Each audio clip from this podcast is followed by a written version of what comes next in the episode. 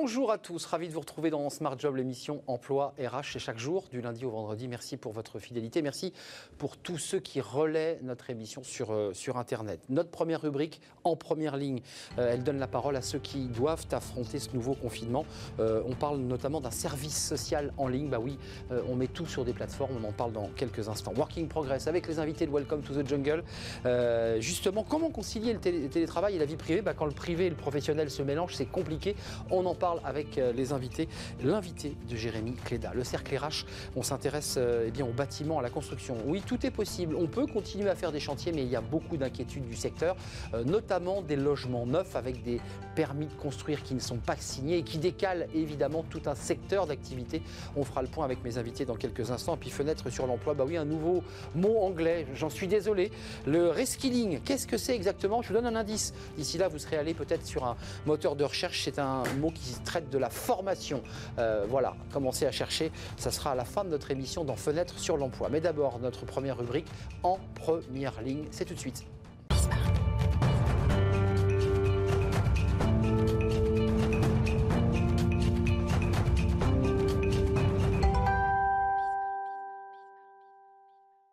Première ligne, notre première rubrique, euh, pour donner la parole à tous ceux eh bien, qui affrontent ce confinement 2, euh, parfois avec difficulté, parfois avec agilité. Euh, Joël Rio, vous êtes avec nous en, visio. évidemment, tout au long de cette semaine et dans les semaines à venir, nous serons beaucoup avec nos invités en, visio. D'abord pour respecter un certain nombre de distances, évidemment, et ces fameuses barrières sanitaires. Vous êtes le fondateur de Responsage ou Responsage. On dit comment d'ailleurs, Joël? Responsage dit responsage, oui, tout à fait. Ouais, donc vous, vous parlez français, c'est responsage. Absolument. Euh, qu'est-ce que c'est ce, service social que vous mettez à disposition des entreprises? Elles ont déjà un certain nombre d'outils à disposition à l'intérieur même de l'entreprise. Qu'est-ce que vous leur proposez en plus? Alors, écoutez, ce qu'on leur propose d'abord, c'est un service qui, euh, bah, qui assure une permanence euh, déjà dans des périodes de confinement, ce qui a été un service qui accompagne les salariés dans toutes les fragilités qu'ils peuvent rencontrer dans leur vie, c'est-à-dire euh, des fragilités liées à la vie professionnelle, à la vie personnelle. Et notre particularité, c'est d'avoir des assistantes sociales à qui on met à disposition un ensemble de systèmes d'information euh, extrêmement poussés sur ce métier qui leur permettent de donner, d'aller au bout de leur vocation, c'est-à-dire d'accompagner des gens le mieux possible, euh, le plus loin possible et dans une recherche d'autonomie des personnes qui les contactent. Un cas concret, Joël, euh, euh, un salarié prend contact avec Responchege, c'est anonyme, j'imagine qu'il n'en parle pas à sa DRH, il explique ses souffrances, j'imagine qu'il est question de souffrance, de difficultés familiales, et à ce moment-là s'engage un échange avec une assistante sociale, ça marche comment? Ça marche exactement. Oui, ça marche exactement comme ça. D'abord, c'est une un rendez-vous qui est anonymisé. Donc, euh, effectivement, le, supérieur hiérarchique ou euh, l'ARH n'est pas au courant de ce qui a été mis en place, enfin de ce contact.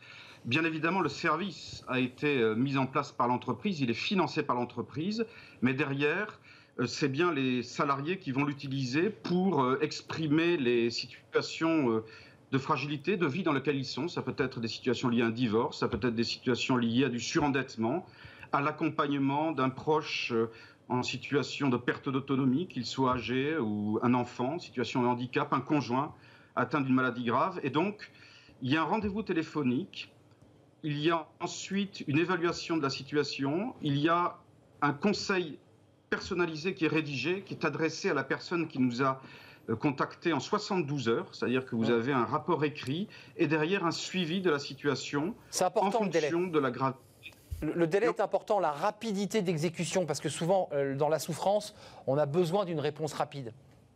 Absolument. Vous avez absolument raison, c'est un élément déterminant. C'est le seul service qui s'engage à répondre en 72 heures, à fournir une réponse en 72 heures à la personne qui nous a contactés, et une réponse par écrit, ce qui est très engageant euh, de la part de nos assistantes sociales. Et dernier point, dernier point nos assistantes sociales noté par les salariés. Ce qui veut dire qu'on a un retour de l'appréciation du service que l'on a euh, fourni à la personne, et ça, ça ne se fait nulle part. Oui. Ce n'est pas une question de flicage, c'est une question pour nous de voir si nous sommes bons dans ce que nous apportons comme réponse, ou si nous avons des voies d'amélioration, des axes d'amélioration en fonction des sujets qui nous sont posés. Alors pour être précis, Joël, hein, assistante sociale, ce sont la plupart du temps des, hommes et des femmes, et surtout des femmes d'ailleurs, qui sont euh, financées par un service public, souvent les conseils départementaux. Là, ce sont des coachs sociaux hein, que vous proposez. Un, cas pratique pour qu'on y voit clair avant de se quitter. Euh, un de vos clients évoque avec son coach social des cas de, un cas de harcèlement. Nomme son harceleur. Euh, quelle est la position juridique du coach social? Il doit euh, automatiquement en référer à la direction? Est-ce que eh, comment vous faites dans ce cas-là? Alors, euh, c'est un cas tout à fait particulier. Alors, je précise que nos ce que vous appelez nos coachs sociaux sont bien des assistantes sociales diplômées. Oui, hein. j'entends bien. Des services sociaux prises et nous en faisons partie. Et dans le cas que vous évoquez, il y a plusieurs la première, c'est de de rappeler aux salariés les droits auxquels il, euh, il a accès, qu'il a aussi la possibilité d'avoir dans son entreprise des, euh, entre guillemets, des contre-pouvoirs qui vont pouvoir l'accompagner dans des situations de harcèlement. Et si jamais euh, le salarié nous dit qu'il souhaite en référer, ou en tout cas que sa problématique soit évoquée avec la hiérarchie de son entreprise, ce sont des choses aussi que l'on peut faire. Donc disons que dans cette situation hier, nous pouvons accompagner avec les peut-être par exemple les syndicats ou avec les supports euh, de euh, l'entreprise si jamais le salarié nous dit que l'affaire nécessite une explication au niveau de la hiérarchie. De toute manière, nous faisons des, rapports anonymisés chaque année, euh, même pour certaines entreprises mensuels. Donc s'il y a des services dans lesquels on sent où il y a des remontées très fortes, par exemple de harcèlement au travail, de toute manière, c'est une information qui finira par être connue de la hiérarchie dans le sens où s'il y a beaucoup de situations, c'est qu'il y a une situation anormale et qu'il faut que ça soit indiqué au, service de l'entreprise. Lorsqu'évidemment s'accumule un certain nombre de dossiers autour d'un manager ou, d'un dirigeant ou même, ou même d'une personne euh, à, poste équivalent. Une dernière question, c'est important. Euh, depuis ce confinement 1, celui de mars, et puis on entre dans un deuxième confinement, quel est le cas de figure, les dossiers, je dirais, typologiques que vous avez rencontrés? Alors, depuis, euh, je, vous dirais qu'il y a deux, deux cas de figure très fortement. Le premier, c'est euh, les problématiques budgétaires, c'est-à-dire des gens euh, auprès de qui on est obligé d'intervenir, notamment pour mettre en place de l'accompagnement alimentaire, et même pour des salariés qui ont des revenus élevés. Alors ça vient souvent de gens qui sont en arrêt euh, maladie, longue durée, et qui ont des problèmes de gestion de dossiers, généralement liés à des services publics qui n'étaient pas ouverts ou mal ouverts mmh. pendant le premier confinement. La deuxième situation que l'on observe, ce sont les situations euh, de salariés aidants qui sont en très grande souffrance euh, psychologique et qui sont à la recherche de solutions euh, pour répondre à des situations d'urgence souvent très compliquées. Évidemment. et je dois dire que on a eu aussi un boom d'appels après le, le, premier déconfinement lié pour, en grande partie à des situations financières catastrophiques et à des gens qui se séparaient et qui étaient à la recherche de solutions, soit d'hébergement et de financement, soit les deux. Oui, écoutez, c'est très très très concret ce que vous nous décrivez. Euh, les conséquences, alors il y a eu des conséquences positives, puis vous décrivez à travers euh, Responsage les conséquences négatives du, confinement, les ruptures, les coupes, le fait de retrouver un logement et donc des difficultés financières pour certaines personnes. Merci euh, Joël Rioux, fondateur de Responsage, hein, vous savez, je le dis bien, avec des assistantes sociales, vous y tenez beaucoup, qui sont agréées, euh, formées et qui font un coaching euh, eh bien, en visio et par téléphone. Merci d'être venu, Joël, euh, nous éclairer sur votre activité, bien utile en ces temps de, confinement. Notre rubrique tout de suite, Working Progress, vous connaissez notre rendez-vous, ce sont les invités de Welcome to the Jungle. On va les découvrir dans quelques instants et Jérémy Cléda est avec moi. Retrouvez Working Progress au cœur de Smart Job en partenariat avec Welcome to the Jungle.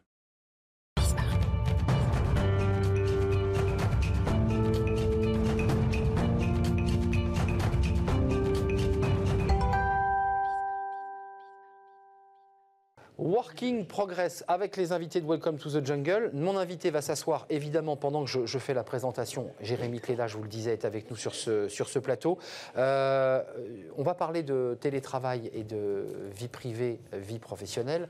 C'est intéressant parce qu'on l'a déjà évoqué sur ce plateau. Tout se mélange, tout se mêle.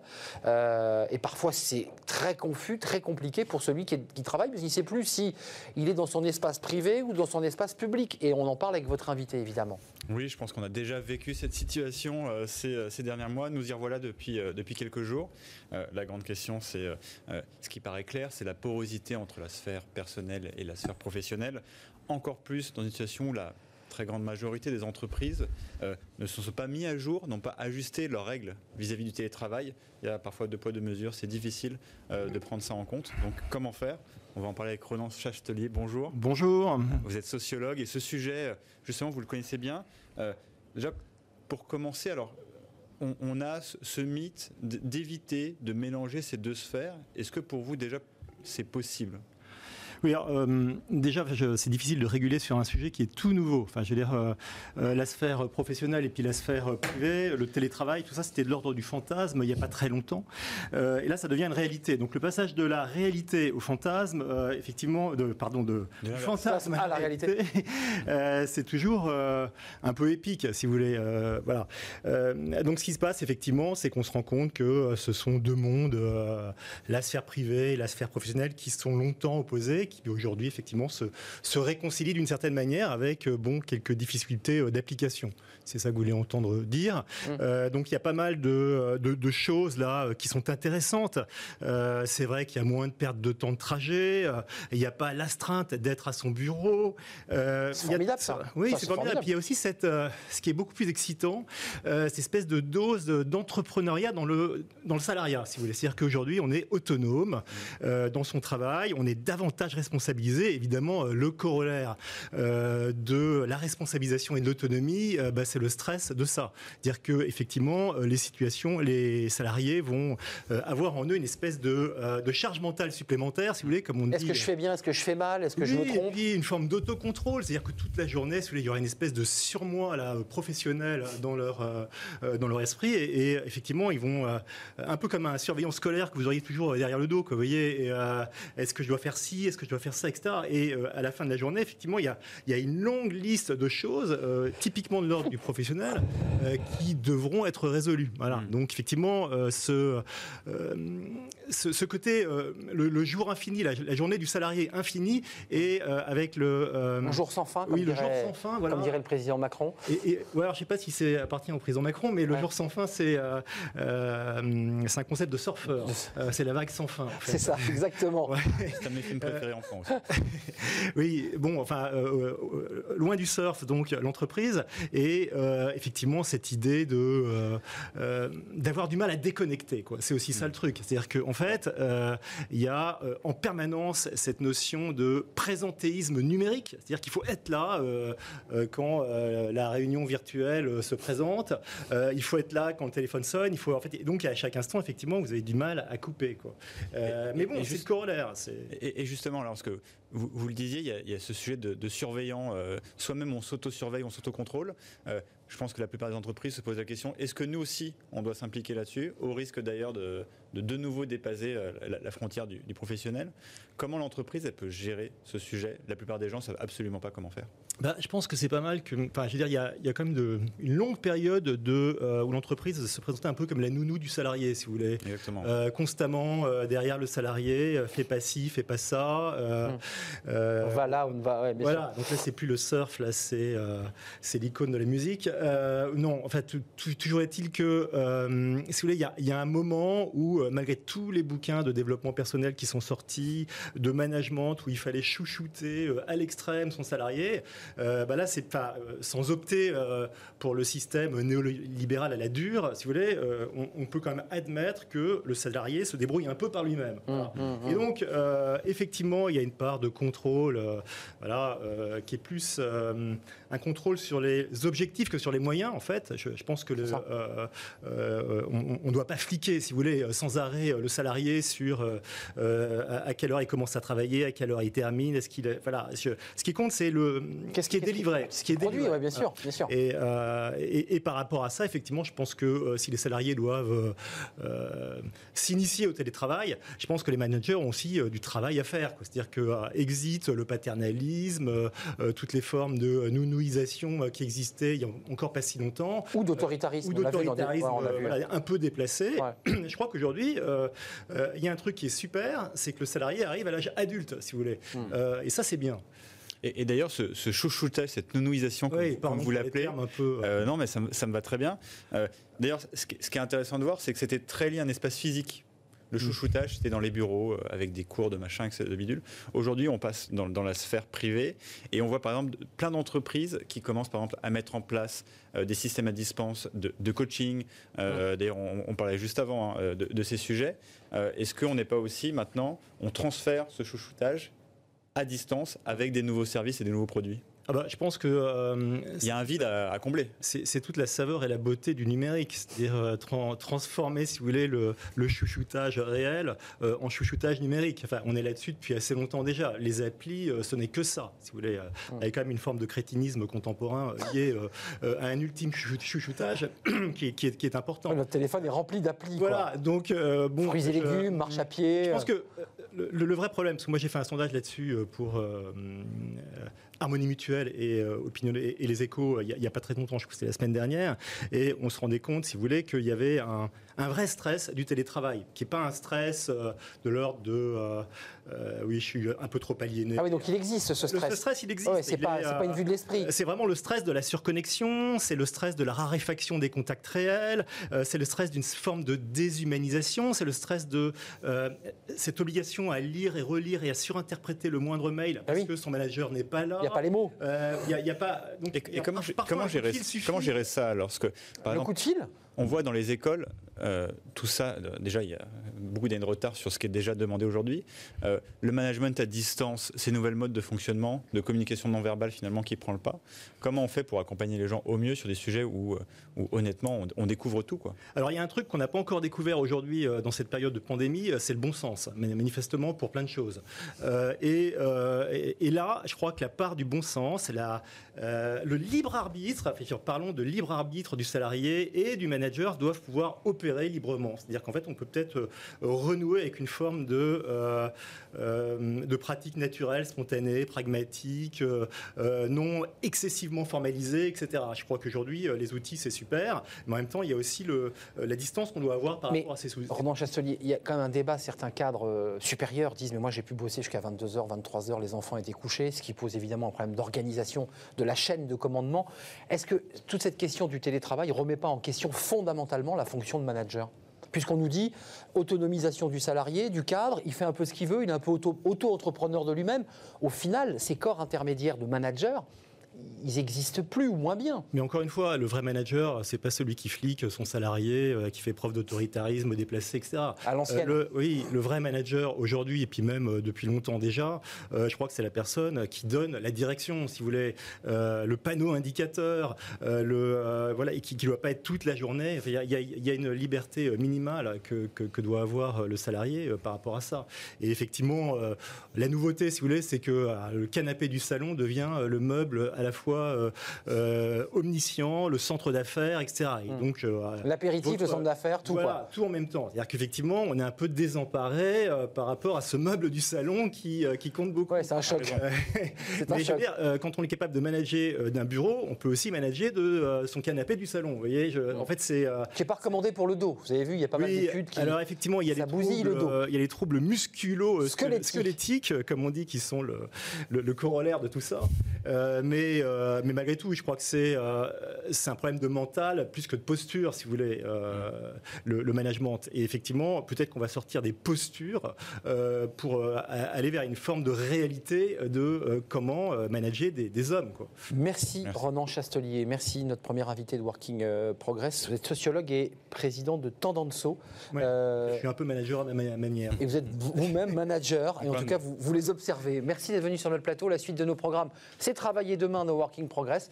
Et on découvre notre invité dans quelques instants.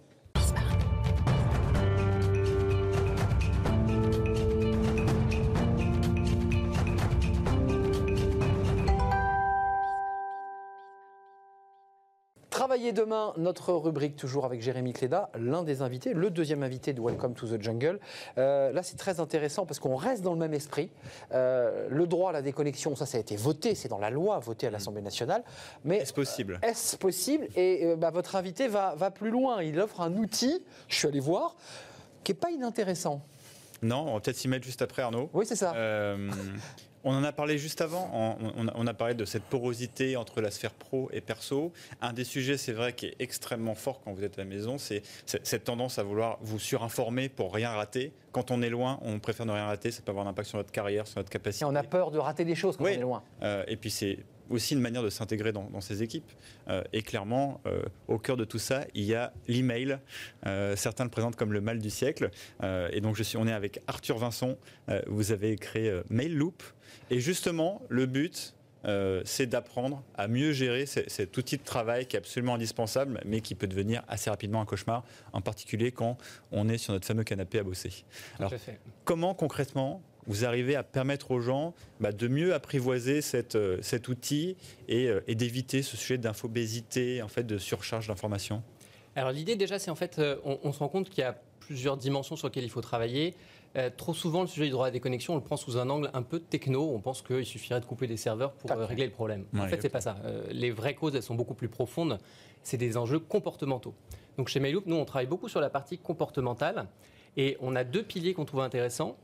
Un pilier qui est de mesurer, c'est-à-dire objectiver en fait ce qu'on fait, parce qu'en fait on ne se rend pas compte de la quantité d'informations qu'on va générer en dehors des horaires, et mettre des chiffres là-dessus, ne serait-ce que pour le salarié ou pour le management, ça permet déjà d'éveiller un peu les consciences. Donc, comme on reçoit une notification euh, de, sur nos téléphones, on a une notification Mail Loop qui vous dit bah voilà, tu as travaillé 3 heures de plus. Alors que... on évite les notifications justement. Ouais, ah bah mince. On Déjà imagine en que chiffres, c'est- déjà Oh, en c'est un chiffres. pigeon voyageur alors. Exactement. Alors non, on va déjà essayer de- de- d'avoir une logique de mesure. Parce qu'en fait, tant qu'on n'a pas de mesure, on est à l'aveugle, on ne peut pas euh, mettre de plan d'action en place.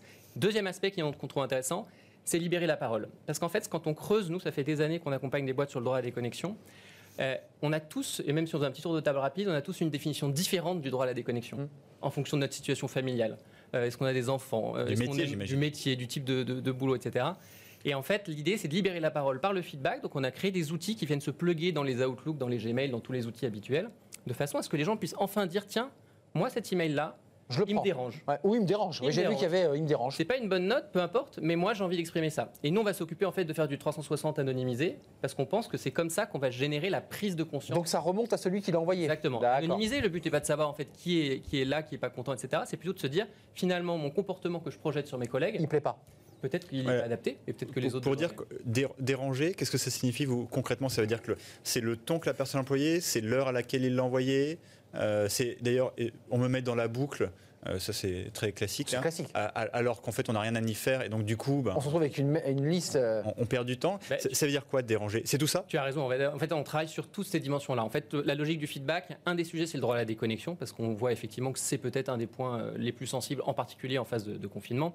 Mais nous, notre logique de feedback, c'est essayer de capter tous les non-dits qui se répètent quotidiennement dans les situations du travail.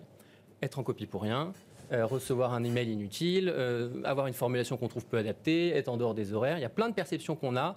Ça, ça- ça fait de la pas charge de mentale, bonjour, en fait. pas de merci, rien. Voilà, le- la politesse, etc. On n'en parle pas, on le prend sur nous, ça cogite, et on perd une à deux heures par jour, en fait, à pré De l'usure mentale. l'usure mentale à travailler là-dessus. Alors qu'en fait, il suffirait de pouvoir le dire simplement, constructivement, anonymement, parce qu'effectivement, le but n'est pas de pointer les gens du doigt, Mm. et d'aider chacun à se dire, tiens, en fait, moi, ma communication, elle est peut-être un peu cash, et peut-être que dans la culture d'entreprise dans laquelle Ça j'évolue, colle pas. voilà, ça colle pas, il suffirait peut-être juste que je rajoute trois mots de bonjour, etc. Salut, j'espère que tu vas bien, pourrais-tu Et ça, ça marche super bien. Euh, Oui, je- Ar- je- Arthur, moi j'en profite juste un mot parce que c'est un sujet important. Nous par exemple, on le vit très fort chez Welcome to Jungle. Euh, Je pense qu'on est typiquement le type de société qui utilise ce genre de service. Il y a les mails Et maintenant, il y a les messageries instantanées, Exact. les Slack, les Microsoft Teams, et puis d'autres que, que j'imagine pullulent un peu partout. Euh, Est-ce que ça, ça rentre aussi dans votre scope Parce qu'on voit à quel point ça peut être intrusif Bien et sûr. surtout mal utilisé. Et d'autres éléments qui s'empilent en fait. hein. Mm. Alors en fait, on appelle ça le millefeuille de la communication. Ouais. On a démarré par l'email, et je ne vais pas vous déprimer, mais ce qui arrive avec Slack, avec Teams, donc ces nouveaux outils collaboratifs, peuvent être très puissants, mais c'est le cancer de l'email puissance 10 hein, qui se prépare. Parce qu'en fait, on a une quantité d'informations, nous on mesure hein, dans la... dans Qui se démultiplient. Ouais, on multiplie par 5 à peu près le volume de données échangées quand on bascule sur ces outils par rapport à l'email. Donc vous êtes déjà débordé avec l'email, avec ces outils-là. Si vous ne travaillez pas un peu en amont sur des bonnes règles, des bonnes pratiques, des limites qu'on mettrait en place, en fait, on va se réveiller dans 2 à 3 ans avec des salariés hyper connectés non-stop. Parce qu'en fait, euh, c'est Slack que vous connaissez, je pense, chez Welcome to the Jungle. Ça tourne le week-end, un truc Le de Slack, dingue. pour ceux qui nous regardent, qui, qui- qui- C'est des outils de chat, en fait, c'est un WhatsApp professionnel. en, en- en- en temps réel. Exactement. Euh, qui pourrait être utilisé de façon asynchrone, qui a été pensé pour ça à la base. C'est un, pour ça. un métier, c'est un- un- une solution de développeur, donc c'était fait pour travailler à distance, etc. Mais quand on le prend et qu'on le plug directement dans une entreprise plus grande, en fait, il y a des détournements d'usage, les gens se l'approprient Et différemment. donc ça fait mouliner des tonnes de discussions inutiles. Et en fait, ça prend de la, part de marché sur la parole. Ce qui est un des gros enjeux, nous, qu'on étudie, c'est qu'on on a vendu ces outils comme étant des choses qui allaient prendre euh, l'email et le résoudre. Une partie est vraie, hein, on baisse de 20 à 30 le volume de mail. Mais en fait, vous allez voir euh, un open space de start-up. En fait, ces solutions-là, elles ont bouffé de la part de marché sur la parole. Et ça, pareil, c'est un vrai enjeu majeur. et- et- Dernière question. Qu'est-ce que vous pensez alors euh, je- je- J'en profite. On a de plus en plus d'entreprises, ça reste marginal, mais quand même de plus en plus, qui maintenant souhaitent ne communiquer que par le biais de ce type d'outils et de ne plus faire de réunions, de, de- de passer Oui. que justement. On a eu un invité d'ailleurs. hein. Euh, ouais, Pas de réunion. et, et c'est passionnant, en tout cas intellectuellement, de, de- de se projeter. Comment, comment Alors- gérer ça? Est-ce que justement ça passe par vous, par bien comprendre comment utiliser les outils à bon escient? Deux choses. Un, c'est une question de culture d'entreprise. Donc des boîtes comme Alan, comme certaines, ont pu prendre position Je là-dessus. pensais à Alan, d'ailleurs. Moi, je le challenge parce que, euh, en fait, vous allez sélectionner un certain type de salariés et vous allez vous fermer quand même beaucoup de gens qui aiment bien aussi la réunion, parce qu'on aime bien taper dessus, mais c'est aussi quelque chose qui peut être agréable. Donc, si vous avez une culture très forte et que ça définit votre recrutement, pourquoi pas?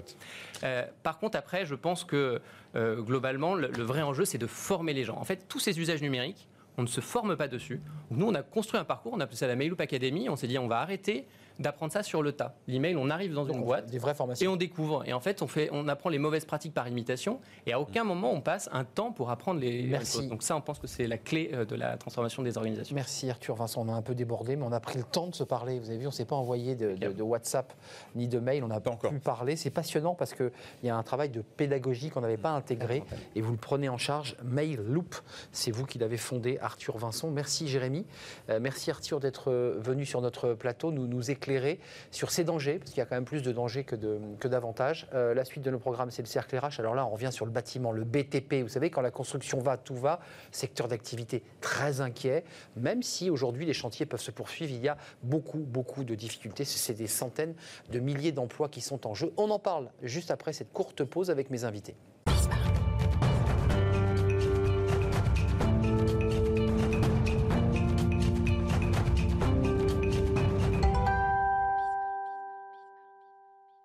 Le cercle RH avec notre invité, euh, invité spécial euh, pour parler du bâtiment de la construction, parce que si le Premier ministre a indiqué eh bien, que tout se poursuivait normalement, c'est un secteur qui continue à travailler, eh bien, il reste euh, un grand flou autour de ce secteur, des salariés en attente, des chefs d'entreprise et un secteur d'activité ben, qui s'inquiète. Alors, il ne s'inquiète pas forcément pour aujourd'hui, mais il s'inquiète pour les années à venir, parce que vous savez, le bâtiment, c'est très long. hein. Construire une maison, ça demande tout un processus administratif long, notamment un PLU, des permis construire, des maires qui signent, et puis ensuite l'enclenchement euh, de tout un processus euh, pour construire ces, bâtiments.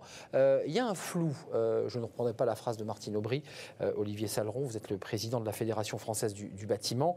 Vous me disiez, hein, c'est 2 millions d'emplois, ce secteur d'activité, c'est colossal, et vous êtes euh, là à plein régime, qu'on y voit clair, parce que l'inquiétude, elle est un peu paradoxale. Quand on va dans les rues de Paris ou ailleurs, on voit des grues, on voit des chantiers, donc l'activité se porte bien. Bonjour, bonjour, Bonjour. à tous et à tous. On est ravis de vous accueillir. Ouais, merci, merci. Euh, oui, l'activité est à quasiment 100% aujourd'hui. Bah alors? En arrivant, euh, à côté, il y a un chantier, la grue tourne, et, les salariés tournent. Donc oui, le bâtiment, le BTP, tourne à plein régime et donc n'a pas été arrêté. Et ça, c'est notre plus gros combat. euh, que l'on a gagné, euh, évidemment, il y a quelques semaines. Hum. On a gagné. Vous allez faire du lobbying, ça, auprès du Premier ministre? Mais vous inquiétez pas, ça fait plusieurs semaines, plusieurs mois qu'on y travaille. hein. N'arrêtez pas les, les constructions. On ne voulait pas retrouver euh, la situation d'il y a sept mois, quand du jour au lendemain, on a été obligé, je le dis bien, obligé d'arrêter parce qu'il n'y avait pas de sécurité, parce que les chantiers fermaient les uns après les autres, parce que les services instructeurs clôturaient tous les permis de construire, etc. Et donc le flou, comme vous parlez tout à l'heure, oui, on l'a connu il y a 6-7 mois, aujourd'hui c'est très clair. Avec le gouvernement, c'est très clair. Le BTP fonctionne à plein régime. Et j'irai même plus, on travaille avec eux, avec le, avec le gouvernement, mais aussi, on va peut-être en parler tout à l'heure, avec tous nos amis de la construction, les grandes fédérations nationales de la construction, à ce qu'à la fois en amont et en aval, tout fonctionne. Parce qu'un chantier, c'est quelque chose, mais il faut que ça marche en, en amont, avec les signatures de permis de construire, etc. Et en aval aussi, avec les fournisseurs de matériaux Bien sûr. et tout ce qui peut, la grande chaîne du bâtiment. Vous savez, vous parlez de 2 millions d'emplois, oui. C'est beaucoup plus, en fait. Le hein. BTP, c'est 3, 3 millions 5 quand on prend tout ça. Direct et indirect, hein, 3,5 millions. Indirect, on monte à 5 millions, à 5 millions d'actifs. Je veux dire, c'est le plus gros employeur direct et indirect de France. C'est un des piliers de notre économie, ce bâtiment. Vous avez signé hier un communiqué. C'est intéressant parce que euh, moi qui suis un peu ces questions de logement depuis longtemps, il y a tous les acteurs du logement, euh, jusqu'à la FPI, Alexandra François Cuxa, qui est avec nous d'ailleurs, elle est la présidente de la Fédération des, des promoteurs euh, immobiliers. Euh, toute la chaîne est, est dedans. Alors vous dites. BTP euh, immobilier. hein. I- eh ben, alors, BTP, Fnaïm, euh, immobilier, tout le monde. tout. Non mais enfin, vraiment, euh, les matériaux, Les travaux publics. les maîtres d'œuvre, etc., les architectes, enfin bon, c'est quand même une vingtaine de fédérations majeures nationales. hein. Le communiqué est assez positif, sauf bah, sur son avant-dernier paragraphe où vous dites attention, nous on a des difficultés, on ne signe plus de permis de construire. Nous avons des difficultés de transport, qui est un autre sujet important parce qu'il faut que les véhicules qui transportent les, matériaux puissent se déplacer dans des conditions normales. Il y a le blocage des livraisons, qui est un autre sujet important parce qu'on attend des fenêtres, on attend des peintures, on attend des revêtements. Et puis il y a les difficultés de circulation, de transport des, des équipes, qui sont les hommes qui vont se déplacer d'un chantier à un autre. Euh, le point le plus important pour vous, c'est évidemment, il faut continuer à signer. Euh, et alors, Alors- là, vous dites quoi au maire? Parce que c'est Ah, pas à ah, Jean Castex ah, que vous vous adressez là. eh, Exactement. Attention, ce ne sont pas des points noirs. Ce sont des points à vigilance extrême. Tout ce que vous venez de dire Bon, aujourd'hui- c'est très fin là entre le point noir et. Eh, Exactement. Tout ce que vous dites aujourd'hui, ça fonctionne. Mais ce que l'on ne veut pas, c'est que ça s'arrête. Vous parlez des services instructeurs qui signent les permis de construire, qui signent les appels d'offres privés. Là aussi, on n'a pas besoin que, que ça s'arrête. Il nous faut du travail pour l'année prochaine. Vous parlez de la Et circulation. dans les années à venir. Exactement. Donc, si vous voulez, euh, j'allais dire quotidiennement, quasiment, on a des rapports non seulement avec euh, le les gouvernants, mais aussi les préfets de région, les préfets au niveau des départements, pour voir quel est le petit grain de sable qui pourrait se mettre dans le rouage pour arrêter tous les chantiers. Donc, on est sur le terrain. Mais tout ce que vous avez dit, oui, là, c'est un point de vigilance extrême. Alors, Alexandra François Cuxac, vous êtes la présidente de la FPI, vous êtes malheureusement avec nous au, téléphone, on n'a pas pu euh, se connecter. Euh, fédération des promoteurs immobiliers. Euh, dans quel état d'esprit vous êtes? Vous avez, vous, votre fédération, signé ce, communiqué. Alors, moi, je parlais de point noir, là, on parle de point de vigilance extrême avec Olivier Saleron. Bon, on est un peu dans, l'épaisseur du trait. Euh, dans quel état d'esprit vous êtes à la FPI C'est-à-dire que vous fabriquez, précisons-le, des logements neufs? Est-ce que vous êtes inquiète? Oui, bonjour, hein, et, pardon de ne pas être euh, visuellement avec vous. Euh, écoutez, moi je, trouve qu'on a appris du premier confinement, qui a été vraiment une paralysie totale de nos activités, que ce soit bâtiment, immobilier et, dans nos rapports avec les acquéreurs. On a appris de cette situation-là. Et d'ailleurs, le, gouvernement avait, avait signé beaucoup d'ordonnances qui nous ont permis euh, euh, finalement, à, à la fin du confinement et à la reprise, de pouvoir, par exemple, signer des actes avec nos acquéreurs ou reprendre nos chantiers euh, très très rapidement, comme le soulignait Olivier Salon. Donc, on est dans une situation qui est un peu euh, différente, où le mot d'ordre est de continuer à travailler, de continuer à soutenir l'économie et donc ce fameux secteur BTP immobilier euh, qui est une filière, euh, vous l'avez dit, euh, euh, pilier de, l'économie euh, française. Nous, on est rentré euh, déjà dans ce premier confinement et toujours dans ce deuxième, quand même avec une dynamique un peu particulière qui était une baisse depuis trois ans euh, des permis de construire des mises en chantier. Je voudrais pas vous abreuver de chiffres, mais je vais quand même donner un chiffre très important. Il y a trois ans, mi-2017, on produisait on- 500 000 logements étaient autorisés en permis de construire. Et il y en avait 300 000 en collectif. Trois ans plus tard, on est à 400 000 logements autorisés, dont 240 000 dans le collectif. Ça veut dire quoi? Ça veut dire qu'en trois ans, on a perdu 100 000 autorisations de construire. dont 68 dans le collectif. Et ça, c'est extrêmement important de le comprendre parce que c'était déjà compliqué avant le calendrier électoral chahuté avant le premier confinement. Ça veut dire qu'on était déjà dans une logique de décroissance avec tous les problèmes qu'on connaît aujourd'hui pour faire accepter de nouvelles populations dans les, dans les villes et pour faire accepter de nouveaux permis de construire. C'est vrai que le confinement, le calendrier électoral, etc., ont venu accélérer cette chute. Et aujourd'hui, que disent les chiffres? Les chiffres vont vous montrer une situation en trompe-l'œil. C'est-à-dire les chiffres vous donnent aujourd'hui, ils étaient récents, récemment publiés par l'État, une reprise des permis de construire et une reprise des mises en chantier. Mais qu'est-ce qu'on met en chantier en ce moment? Et ça, il faut que les auditeurs le comprennent. On met en chantier des autorisations d'il y a deux ans. C'est ça. Donc en fait, on, ne rattrape pas le retard qui a été pris dans la période qu'on a connue. Et ça, c'est très important parce que Juste un mot, euh, restez avec nous bien sûr. Euh, juste Olivier, vous êtes dépendant, vous, parce que dans ce communiqué, tout le monde a signé. Donc c'est la grande famille du bâtiment et de la construction et du neuf, ce qui est assez historique d'ailleurs, faut-il le préciser. Euh, vous êtes dépendant, vous, de, ces signatures, parce que vous attendez des promoteurs la chaîne, qui vous disent, bah, ça y est, ça construit là. La chaîne de la construction, que ce soit promoteur, que ce soit notaire, attention, aussi les signatures, ça c'est très, très important aussi. L'ensemble de la chaîne, bien sûr, on est tous dépendants. C'est pour ça que je vous dis une extrême vigilance sur tous les points que l'on a détaillés hier en, communiqué de presse, parce que si jamais il y en a un qui, a défaut, comme le dit Alexandra, c'est des années et des, années de pénurie de logements, de construction. Et la construction de logements, la construction neuve de logements pour le BTP, pour le bâtiment particulier, c'est la moitié de son activité. Donc là, ça peut être très grave. On est très content. C'est très grave, puisque dans trois ans, il n'y a pas de signature. Mais Donc vous savez que c'est très grave. Mais c'est pour ça qu'on exerce un lobbying fort et qu'on veut des mesures très précises sur la construction de logements et donc des choses aujourd'hui qui sont en discussion, en réunion.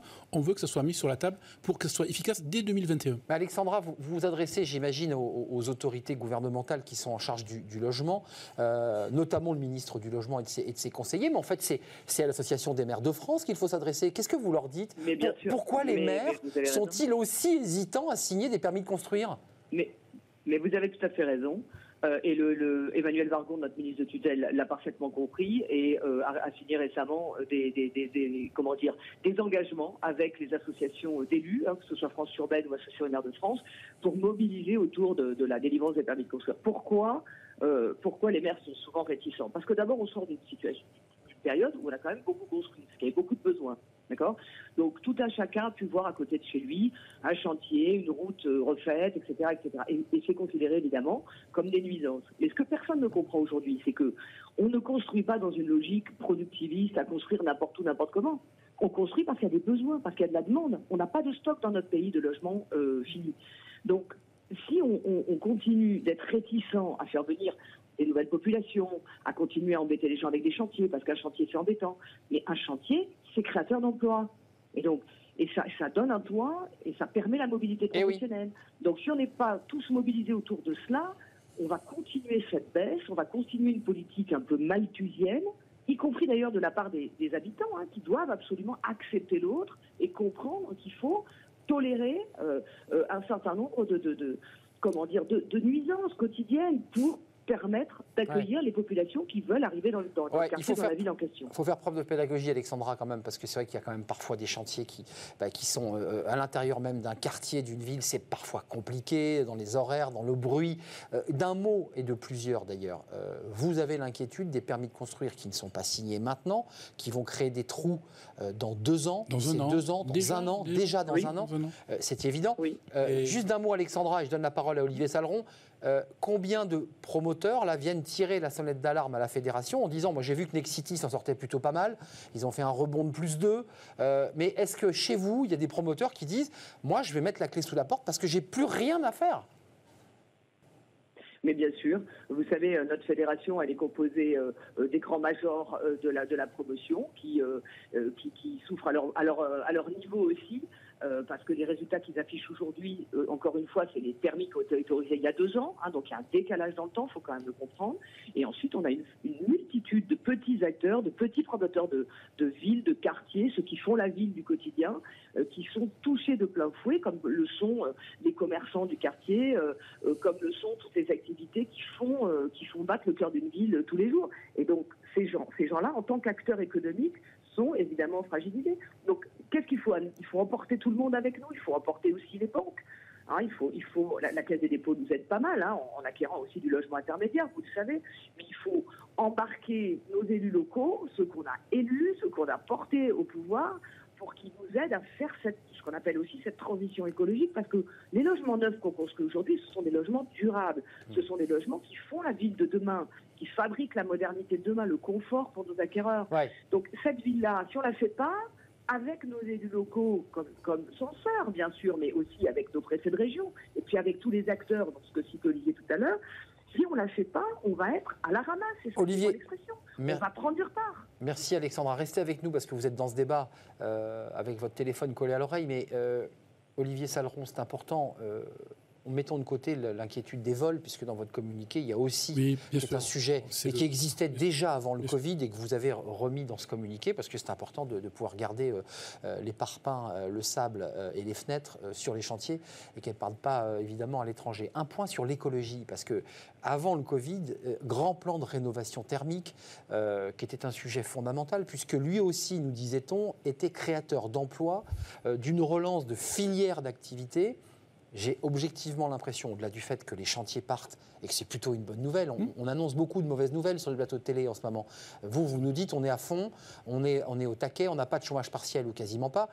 Euh, la rénovation urbaine et thermique des bâtiments, ça ne marche pas ça marche pas. On va, on va dire la, la, touche d'écologie est, là depuis déjà plusieurs années, Alexandra Ce Bah, c'est pas une touche la rénovation thermique. Non, non, c'est plus qu'une touche. Mais, je, parle bien avant, avant qu'on ait ce plan de relance par la rénovation énergétique. Là aussi, on a Il y avait des normes environnementales BBC euh. qui, ont fait baisser aussi les permis de construire, justement, bien avant le Covid et bien avant cette année électorale. Vous pensez que c'est l'écologie qui a fait baisser les permis de construire Non, pas du tout.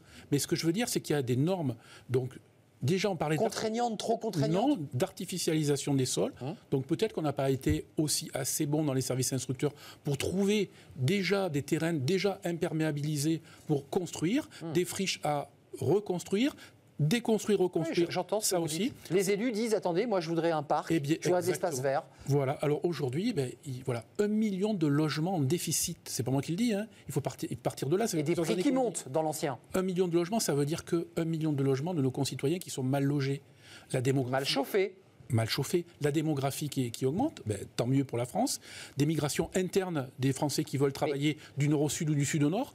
Ensuite, euh, tout ce qui est famille monoparentale, hum. ce sont des chercheurs un logement, des familles qui cherchent des logements T2, T3 peut-être, des choses comme ça, qui ne sont pas adaptés aujourd'hui. Donc un million de logements déficit. Vous imaginez bien qu'avec le Covid qui arrive, donc avec les permis de construire qui ont été bloqués pendant 4 mois, et derrière un reconfinement et des gens qui signent plus, attention aussi aux mairies qui, qui ont basculé du côté de écologiste, qui hum. aujourd'hui commencent à geler des projets euh, de logement. Bordeaux, oui, euh, voilà, mais il y, en a, y, en a, y en a une petite dizaine. Qui vous disent, nous les promoteurs, on ne veut plus construire. Attention.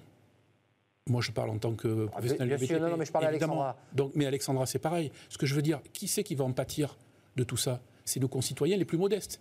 Qui sont les moins bien logés?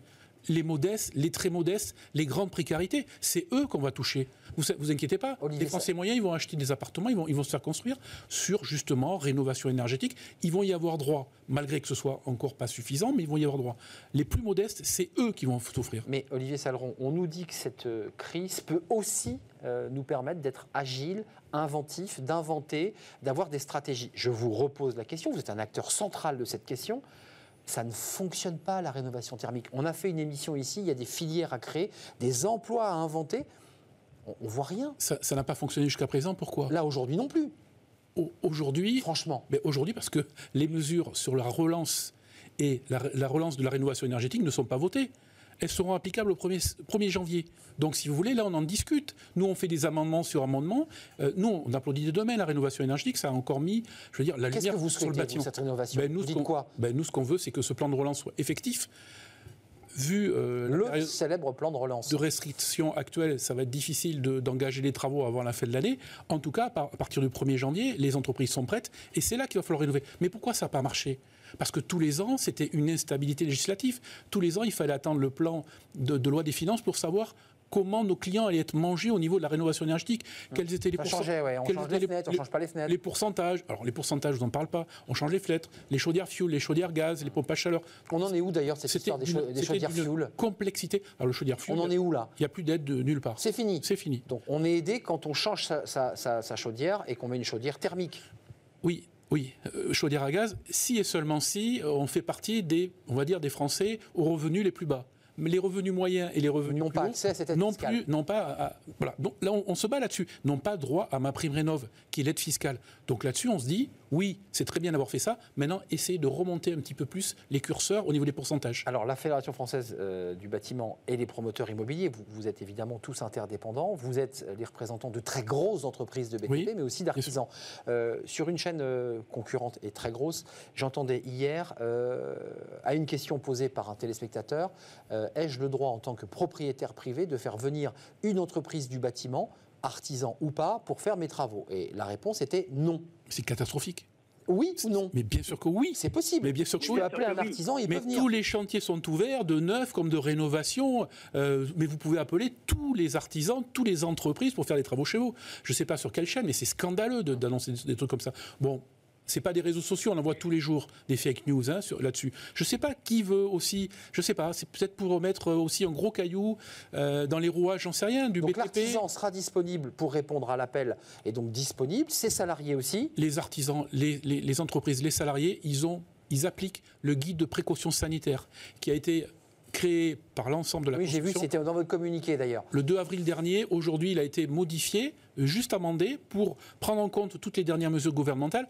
Ça veut dire que chaque particulier, chaque citoyen peut recevoir chez lui C'est important de le dire. des artisans, des salariés. Vous allez voir, hein, ils sont masqués, ils sont équipés, ils nettoient avant, ils nettoient après, ils font signer quelque chose, ils, ils donnent des conseils aux clients. Souvent, ils travaillent seuls dans une pièce. Il y a tout un cas, toute une procédure, euh, toute une organisation que nous avons faite, nous, depuis six mois, et qui est en marche. La preuve, zéro cluster dans le bâtiment depuis six mois. Zéro. Pas une pandémie, rien du tout. Donc là-dessus, vraiment, quand je dis que euh, nos salariés ont été disciplinés, euh, vraiment, c'est quelque chose d'extraordinaire. C'est ça aussi euh, l'esprit d'équipe dans le bâtiment. Voilà. Tous se protéger et protéger d'abord le Oui, client. oui, les, les normes, évidemment, que j'ai vu la, la mise en place de normes extrêmement draconiennes et respectées d'ailleurs sur l'ensemble du, du territoire. Alors on perd du temps, hein. donc les Ouais. surcoûts, oui, c'est nous qui bien allons, vous voyez, hein, euh, les comptes Mais d'exploitation. vous assumez. Les, les- les comptes d'exploitation fin décembre et l'année prochaine, ils vont pas être géniaux. hein. Donc il n'y a, pas- y a pas eu de Je, chômage je veux bien dire un mot sur Ouais, les- euh, Alexandra, justement, j'allais vous interroger. Euh, Qu'est-ce que vous en dites de, de tous les sujets qu'on vient de balayer? Il y a à la fois les normes Oui. de sécurité, euh, l'écologie dont vous parliez tout à l'heure et, et de la rénovation thermique, ça vous concerne moins encore que, euh, et, et puis euh, l'augmentation des prix dans le privé, parce que pendant que vous ne construisez pas, bah, les prix montent dans l'ancien. Ouais, alors euh, peut-être sur le sujet rapide de la rénovation. La rénovation, elle est essentiellement voulue et organisée pour, le, con- pour les particuliers hein, et, pour le- le- le- le- les artisans et les entreprises du bâtiment qui sont en phase avec, euh, Oui, ça vous avec concerne cette, moins. cette activité-là. C'est moins une, une activité des promoteurs. Pourquoi? Parce qu'il n'y a pas de modèle économique, c'est-à-dire qu'il n'y a pas d'échelle. Euh, un promoteur immobilier pour rénover deux, trois logements n'a aucune valeur ajoutée. Par contre, s'il s'agissait de développer un modèle pour aller rénover en masse des copropriétés euh, dégradées, des Oui, là, il y a un modèle économique, ouais. etc., Là, il faudrait qu'on puisse se, se- se- se retrousser les manches collectivement, comprendre ce que le gouvernement attend de nous dans cette phase-là, ce qui n'a pas été exprimé à ce stade. Pour le moment, c'est resté au stade des particuliers et des artisans. À ce moment-là, on pourrait euh, éventuellement imaginer euh, travailler sur ce secteur-là. Mais pour le moment, on- n'est on pas véritablement dans la boucle ni ciblé par ces Oui, ce qui est assez logique.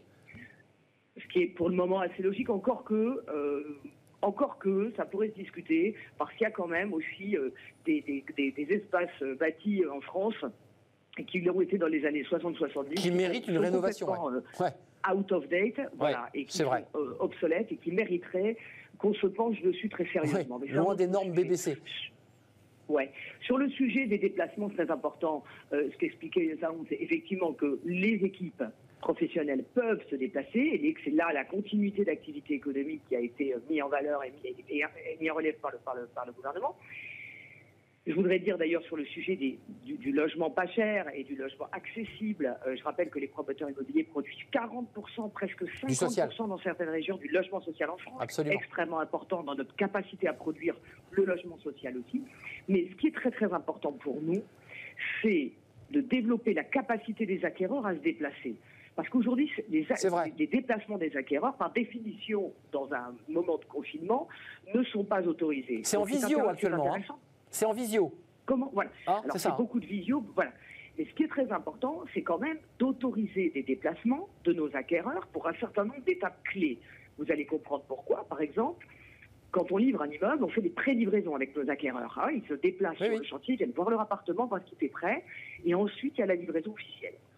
Euh, et il y a une autre étape clé dans notre vie de promoteur et dans, dans la vie d'un acquéreur, Ah c'est la visite des showrooms, des prestations, c'est-à-dire quand les gens viennent choisir Bien leur sûr. faïence, leur carrelage, leur robinet, etc. Et ça, c'est pas Et possible. ça, c'est très très. Et alors ça, aujourd'hui, Ouais. si vous lisez littéral, il faut que ce soit une dérogation. Alexandra, La ministre, Madame Ouais. Vargon, a autorisé ces déplacements. 10 On secondes. attend simplement que ce soit écrit. Écrit, non, parce que l'émission se termine. Vous savez ce que c'est, une émission de télé 10 secondes, parce que vous vouliez intervenir pour conclure, euh, Olivier. Oui, mais. Alexandra a raison. Emmanuel Vargon, la ministre du Logement, Ça se négocie, qui ça. vraiment nous soutient, il faut le dire, hein, euh, est en train de négocier les showrooms. En fait, les showrooms, ça va être considéré comme des marchands de matériaux qui présentent du matériel. Hum. On n'est pas forcément euh, obligé d'acheter quand on va quelque part. Voilà. Vous voyez? Donc là, ça va être ouvert. Et comme dirait Ouais. Alexandra, il, faut- il faut que ce soit écrit. Mais je pense qu'on est sur la bonne voie. Ouais. Merci Alexandra François Cuxac, président de la FPI, la. Fédération des promoteurs immobiliers, ainsi que Olivier Saleron, le président de la Fédération française du bâtiment. Moi, j'étais venu en faisant grise mine ce matin et vous me dites, on est à le pied au plancher, ça bosse. Attention, point de vigilance. Il ne faut pas se contenter de l'acquis, il faut penser à l'avenir. Et c'est aussi une problématique des promoteurs immobiliers parce qu'ils pensent évidemment toujours avec deux ans devant eux. En moyenne, en moyenne. Merci d'être venu avec Merci. nous euh, par téléphone, en direct ou euh, en présentiel dans ce contexte un peu compliqué. Euh, on, on vous interrogera régulièrement, évidemment, Olivier plaisir. sur cette question du bâtiment et de la construction. C'est bientôt terminé. Ces fenêtres sur l'emploi, on parle d'un mot anglais, américain, je ne sais pas. On en parle dans quelques instants avec Amélie Favre-Guittet.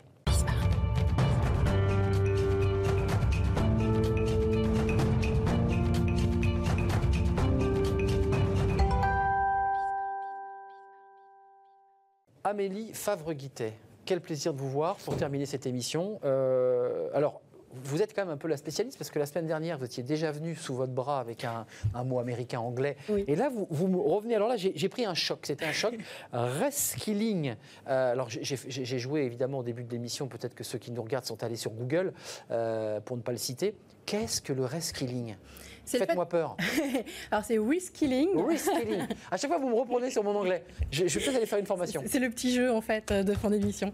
Euh, en fait, c'est l'idée simplement de recevoir une nouvelle formation, de vouloir acquérir une nouvelle compétence ou peut-être d'aller vers un nouveau métier, la fameuse reconversion. Alors, Reskilling en traduction littérale, ça veut dire quoi? Bah, c'est vraiment ça, c'est le fait de monter en compétence, euh, parce que le skill, c'est la compétence en anglais, et donc là, on va se reformer, Re- ah, D'accord. et on va vraiment euh, peut-être euh, s'adapter, s'améliorer sur un métier ou un secteur qui évolue. Alors concrètement, ça, ça- ça répond à quoi comme besoin, ça, ce, ce reskilling? Bah, aux besoins du recruteur, déjà qui a besoin de recruter, on a toujours ce problème en France de arriver à faire matcher l'offre et la demande. Et ben là, c'est l'entreprise qui peut venir voir, notamment Pôle, Pôle Emploi et son OPCO, pour justement arriver à faire matcher en disant bah moi j'ai besoin de recruter, j'ai peut-être besoin de former sur ce métier, trouvez-moi des candidats. Donc c'est le mariage en fait d'un recrutement Ouais. et d'une formation. C'est-à-dire qu'il vient pour dire j'ai besoin de 25 collaborateurs. Ouais.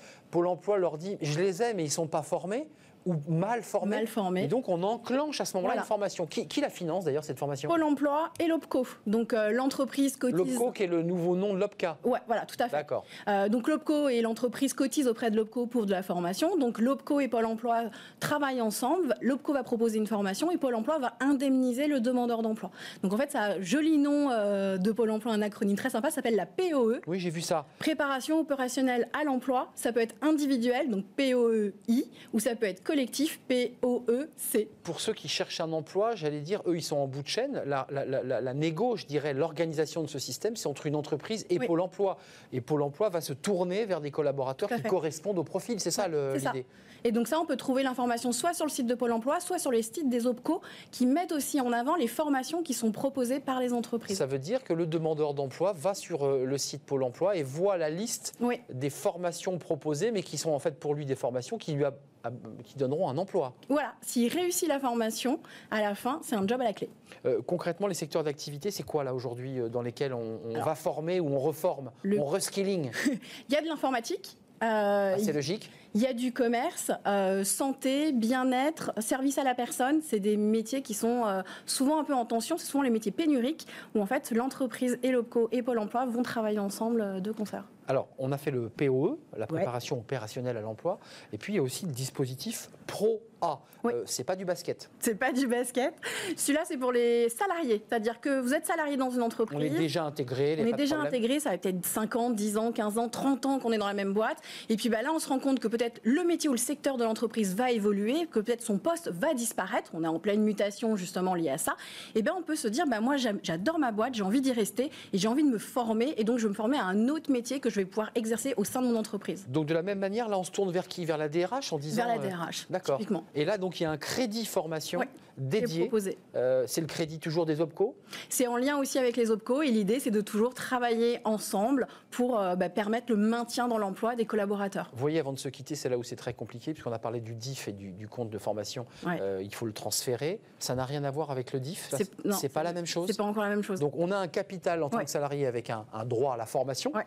son capital, mais là on va chercher sur un autre. sur un autre budget encore, parce que là, c'est l'entreprise qui propose la formation. C'est compliqué quand même. C'est euh, un vrai labyrinthe. C'est un métier. Oui, oui, oui, c'est un métier très de s'y compliqué. pencher. D'autant que moi j'avais connu les OPCA et vous me parlez des OPCO, qui est la réforme Macron Ouais. de, de la formation.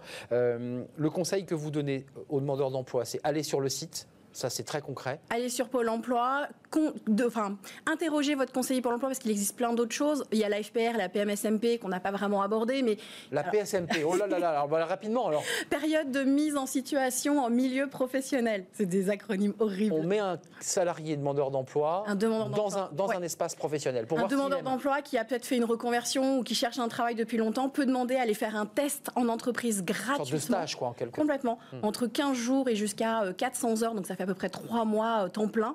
Et donc il peut aller tester gratuitement un métier dans une entreprise, c'est gratuit. Il continue de percevoir ses indemnités ACDIC et l'entreprise est même indemnisée par Pôle emploi du fait d'avoir formé le candidat pendant cette période. On n'évoque pas suffisamment ce dispositif qui permet. Moi, j'en parle souvent avec Boost Me Up auprès de mes seniors en disant allez vous proposer au taquet aux entreprises en disant testez-moi pendant C'est 15 jours, ça vous coûte rien. Hum, Ça, c'est vrai que pour les seniors, c'est intéressant. Et puis, ça montre aussi à l'entreprise les compétences Tout à fait. de, de cette personne qui est capable très concrètement de. Il peut travailler, c'est pas comme un stagiaire d'observation, c'est pas un stage non, de troisième. c'est- pas un stage de troisième. Ouais. Elle travaille véritablement et pendant ce temps-là, elle est formée par l'entreprise. Il y a une obligation de formation par l'entreprise ou alors il y a une obligation de formation pareil par un OPCO. Donc on choisit POE. qui. euh, ProA, PMSMP, euh, période de mise en situation en milieu professionnel. Non, mais c'était quand même très important pour ceux qui nous regardent, Oui. parce que c'est aussi des passerelles pour retrouver de, l'emploi ou le chemin de il l'emploi. existe plein de choses. Merci Amélie Favre-Guittet, c'est toujours un plaisir de vous accueillir. Talent Management, mais vous avez aussi lancé Boost Me Up parce que vous êtes une sorte de comme ça de d'univers euh, de, de la formation. Merci d'être venu nous, nous retrouver comme euh, chaque mardi. Moi, je, je vous retrouve demain évidemment. Euh, D'ici là, portez-vous bien, restez fidèles à, à nos programmes, restez confinés évidemment. C'est contraignant, mais c'est important. À demain. Bye bye.